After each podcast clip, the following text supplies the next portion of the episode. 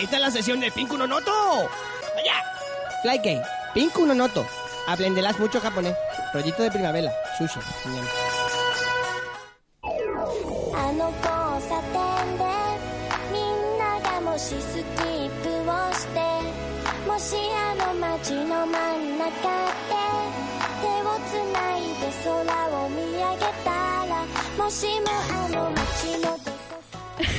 Cochinigua.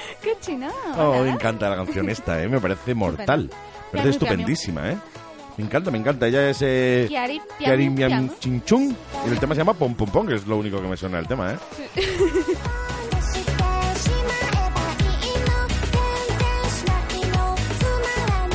Pues esta canción es la que da bienvenida, es la preciosidad que nos acompaña todos los martes como buena japón malagueña que es. Así que nosotros nos silenciamos porque además hoy estoy deseando escucharte. Hoy es esos días que uno tiene ese gusanillo de no haberme dicho que ibas a soltar y que me tienes ahí un poco pues eh, como esa maruja con la oreja pegada a la pared escuchando el cotillo del vecino. Así que con todos vosotros la preciosa Oxy y señorita Mononoke, como tú prefieras. ¿eh? Pues hoy traigo dos, dos noticias. La primera son supersticiones japonesas, que uh, son los números de la mala suerte en Japón. Son el 4 y el 9. El 4 que se pronuncia, que tiene dos lecturas, ¿vale? Dos lecturas significa pues dos formas de leerlo, ¿vale? El primera, la primera lectura es John y la segunda Chi, que tiene que se, que se asocia a la palabra muerte. Mm, mira tú. Que Se tienen diferentes formas de escribirlo, pero se pronuncia igual. Entonces, los japoneses ya, fuera. Al estar, al estar relacionado todo con muerte, fuera. No quieren ellos. Bueno, yo cuando he dicho John y Chi, pues eh, he pensado, sí, se pronuncia igual. John Chi, sí, sí, sí. No, yo tengo un amigo mío que se llama John, de hecho por la mañana hay un Sí. compañero nuestro que se llama John, John, Johnny. Y después está Con Chi también, que es una... alguien se llamará Con Chi. Pobrecillo, ¿eh? Le ha tocado a China. La japonesa en este caso. Igual que el número 9, que se dice Q y tiene relación con la lectura de la palabra sufrimiento. Kurishima significa sufrimiento. Y bueno, suena igual o muy parecido que la... Que la eh, la central esta eléctrica, eh, eh, eléctrica no, eh, nuclear que, que reventó, que era Fukushima. Fukushima, Kurishima, más o menos suena igual, ¿eh? Bueno, no suena igual, pero a mí me lo suena todo igual. A mí me saca del lo- lollito primavera, el otro la delicia, y me suena todo igual, ¿eh? Puede llegar a tales extremos como evitar la numeración de plantas de edificios con esos números, sobre todo en hospitales y hoteles. Qué curioso. No te vas a encontrar ni un 4 ni un 9. Qué curioso. O sea, eh, hemos eh, del 1, 2, el 3, de ahí ya hay un hueco y pasa el 5. Sí. Sí, sí, sí. Qué curioso, oye. Sí, está muy chulo. No, no, eh. pero eso me, eso me, me interesa. O sea, evitan el 4 y el 9 en las plantas de los edificios. O sea, yo voy a Japón, digo, he pasado por aquí, voy a entrar. ¿Vale? Y entro en Japón y ahora me digo, hostia, un edificio de 10 plantas, por ejemplo. Sí. Y empiezo a subir plantas. Por la escalera, hey, te lo crees tú. Por el ascensor, digamos. Bien, pues yo empiezo por el 1, ¿no? El 2, el 3 y en el 4, entonces, ¿qué hay? Tercero A, tercero B o salta directamente al 5. Ah, se pasa en el 4 por el arco del triunfo. Y en el 9 entiendo que igual, ¿no? Igual. Pasaríamos del 8 al país de nunca jamás, digamos. Porque si encima del 9 no hay un 10, que sería el 8A. 8A es un, sí, sí, es un apellido. Muy bonito. Oye, me parece curiosísimo. Yo sabía que en China, sobre todo lo sé por la Fórmula 1, el- en el Gran Premio de China evitan, creo que el. No sé si el número 8 o el número 8 el de la suerte. eh, no lo recuerdo, pero también evitaban un Son número mismos por ahí. números. Los asiáticos suelen tener los mismos Mm, números, sí, ¿no? las mismas pronunciaciones. Pues entonces igual el 8 era el de la suerte, tal vez. ¿eh? Me, me- me suena más por ahí, ¿no? Pero me resulta, me resulta curioso, ¿eh? Otro ejemplo son edificios con cuatro pisos, en los que se comienza a contar como primer piso el segundo. Claro, o sea, el primero sería un bajo, eh, un bajo en alto, digamos, y el segundo sería ya el primero para evitar el cuarto directamente. Por tanto, el piso terminaría en el tercero. Oye, qué curioso, ¿eh? No- que no acabe en el número 4. Claro, claro, claro. Curioso, curioso, sí, señor. Generalmente cuando se hacen regalos se evita regalar cuatro cosas. Se regalan tres o cinco, pero nunca cuatro. Hombre, aquí en España se regalarían tres, nada más que por la rima que tiene el cinco, también te lo digo. Y vamos a dejar la- las supersticiones y vamos a la noticia. claro, además estoy deseando escucharla, ¿eh?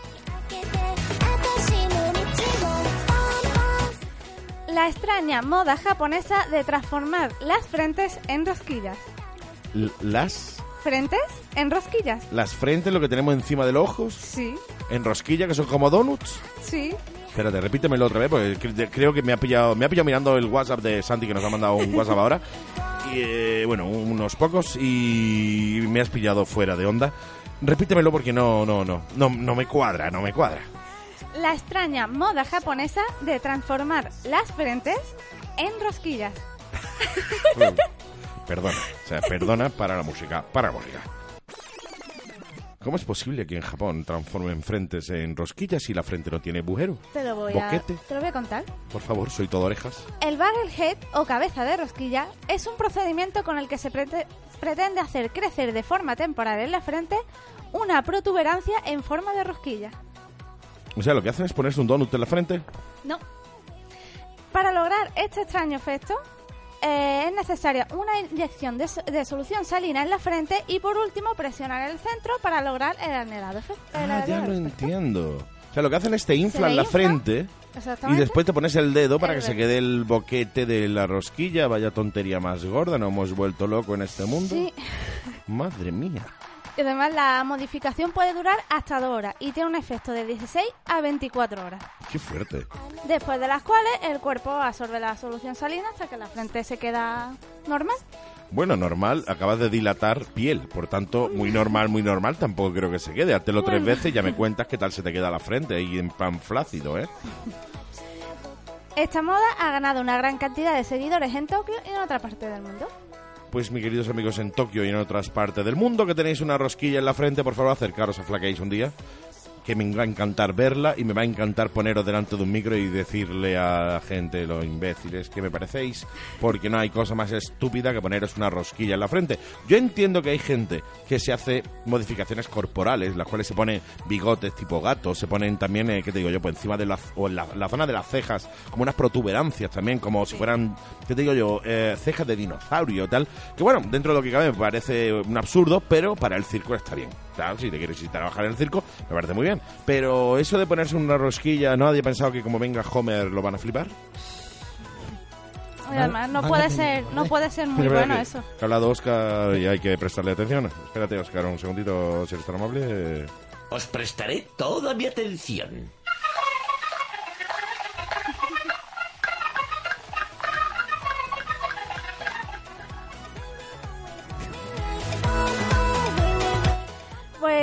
Vamos con la... mm, Ay, es que me, me quedo en blanco cuando Oscar intenta hablar. Que no puedo. Vamos con la palabra japomalagueña. Sí. Como ya sabéis todos, eh, oyentes de Flycase, nosotros lo que hacemos es, eh, o lo que hace la señorita Mononoke es iluminarnos un poquito. O sea, tú di que vas por la calle un día y dices, hoy, mira, está aquí la puerta de Japón, voy a entrar porque está abierta. Y ya que estás ahí, pues bueno, que tengas ese conocimiento, porque ya sabes que conocer es, bueno, pues poder. El conocimiento para poder directamente hablar en japonés. Bueno, no hablar realmente en japonés, pero sí poder insultar sobre todo a los Claro. japoneses, pero de una manera muy malagueña, digamos. Sí. Sí. Pues estoy deseando escuchar esa palabra. Por ejemplo, con la cara que tiene, Por ejemplo, con la cao que tiene. con la cao que tiene. Pues mira, con la cao con azúcar. ¿Me parece bien? Uno para el señor Manfredi, que le gusta mucho el colacao. Con la cao que tienes. Cao. Cao es- Cao, entiendo cao. que cao debe ser cara, Cara, ¿no? sí. ¿Eh? Con la cao que Caraculo sería... Bueno, me diga cao culo, porque claro, culo tiene que tener un nombre en Japón. me voy a limpiar idea. el cao. Culo cao. Ya era hora. Con la cao que tienes. Con la cao que tiene. Ay, mira qué bien, oye, ¿eh? Tenemos ya una colección de, de palabras interesantes, ¿eh? Vamos, si no vas a Japón e insultas a alguien porque no quieres, ¿eh? Porque por nosotros no queda, ¿eh?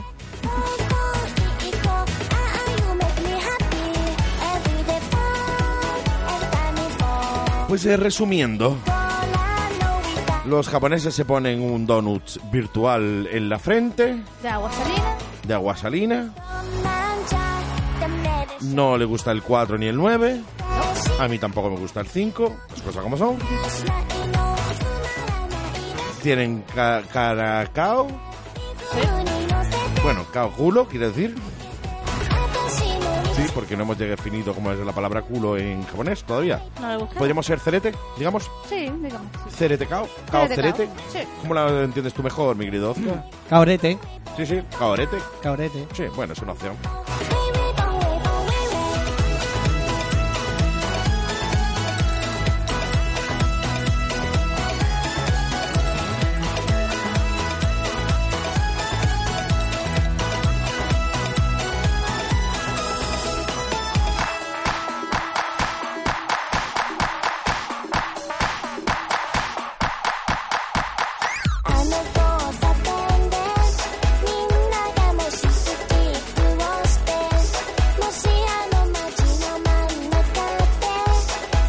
Pues dejamos atrás a la sección de Pinku Nonoto, que como ya sabéis tiene un blog que podéis ver, eh, podéis ver en Facebook.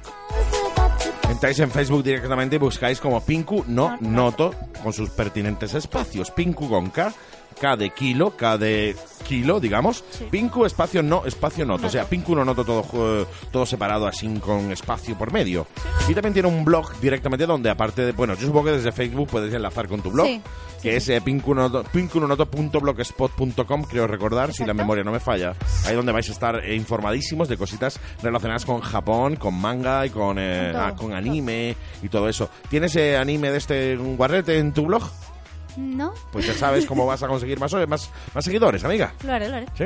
Sí. Tiene un nombre, ¿no? El, eh, el anime XXX tiene un nombre, ¿no? Que se- según el género, si es chico con chico, chica con chico. Bueno, yo hablaba en general. Hentai, ¿no? hentai, era hentai, hentai. ¿no? Hentai. ¿Hay hentai? Hay hentai. Pues ya está, ahí lo tienes, hentai.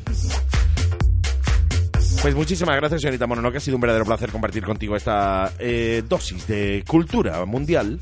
Y continuamos.